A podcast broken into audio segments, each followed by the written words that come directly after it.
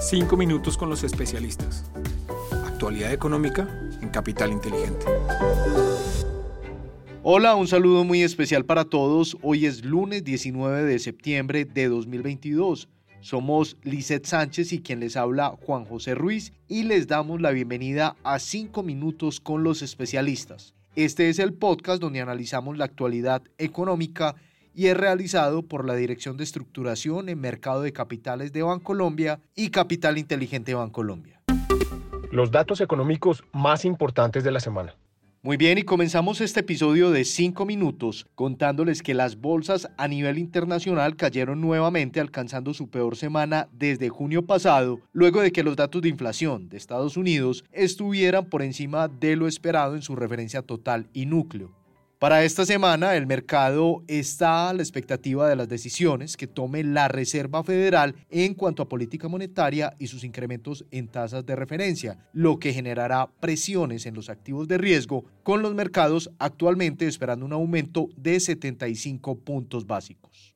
Por su parte, otros bancos centrales, como el de Inglaterra y Japón, también tendrán reuniones, lo que agregará una potencial volatilidad al mercado e incrementará los riesgos de recesión. A nivel local, en línea con lo expuesto por nuestro reporte más reciente de tendencias del consumo en tiempo real, les contamos que el consumo habría experimentado una fuerte desaceleración en julio, lo que estaría explicado por el debilitamiento en el consumo ante el panorama inflacionario y de incertidumbre. Finalmente, para cerrar este segmento, les contamos que en cuanto a próximos datos económicos, el miércoles se conocerá la decisión sobre los tipos de interés de la Reserva Federal y el jueves se conocerían las nuevas peticiones de subsidio por desempleo en los Estados Unidos.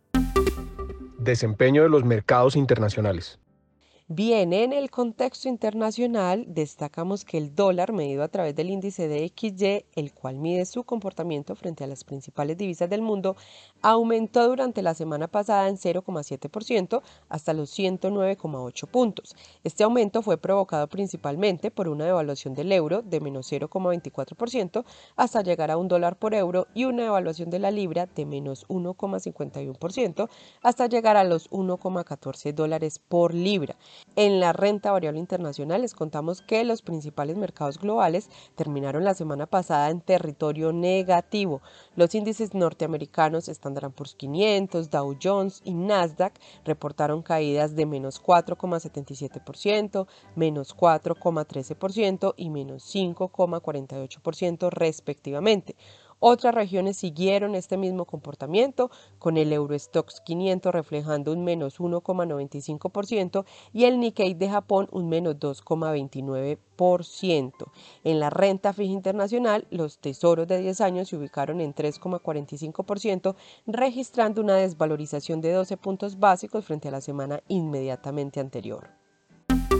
Desempeño de los mercados en Colombia.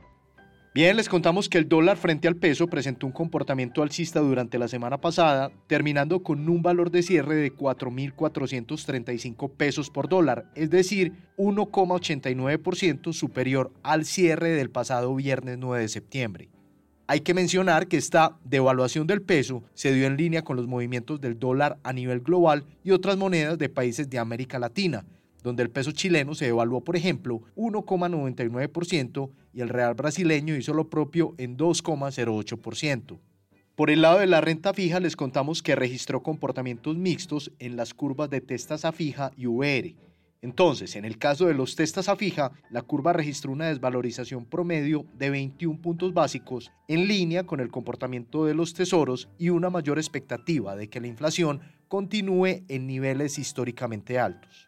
Por su parte, los TSUR registraron una desvalorización promedio de 5 puntos básicos en las referencias de 2035, 2037 y 2049, mientras que el resto de la curva presentó una valorización de 32 puntos básicos ante un mayor apetito por parte de los inversionistas por activos que protejan su capital ante incrementos en la inflación. Finalmente, en la renta variable, el índice MSCI Colcap cerró la semana en 1.210 puntos, es decir, 1,1% por debajo del cierre de la semana anterior, mientras los volúmenes del mercado mostraron un incremento como consecuencia del rebalanceo del H. Colcel y el índice FTSE.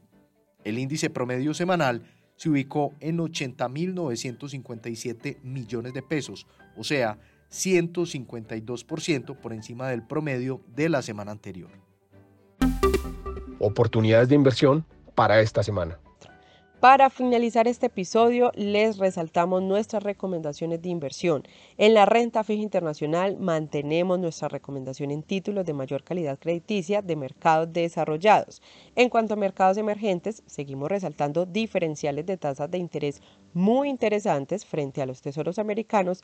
Sin embargo, una expectativa de deterioro en las condiciones económicas y una alta probabilidad de recesión nos lleva a ser más selectivos. Dentro de este segmento preferimos la deuda latinoamericana sobre la asiática al tener una menor tasa de impago.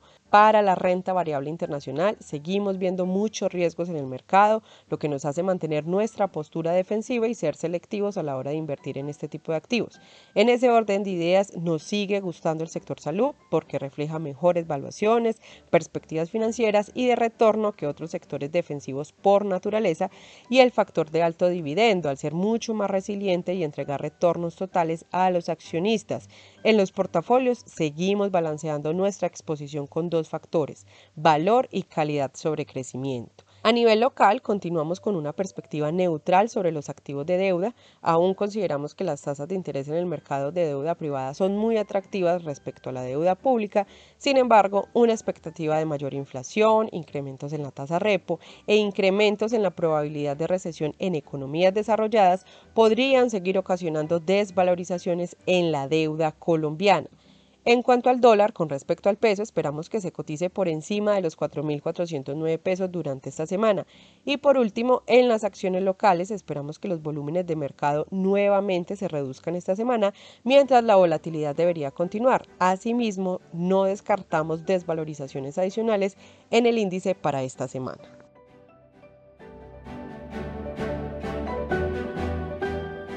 Así terminamos nuestro resumen semanal. Estuvimos con ustedes Lizeth Sánchez y quien les habla Juan José Ruiz.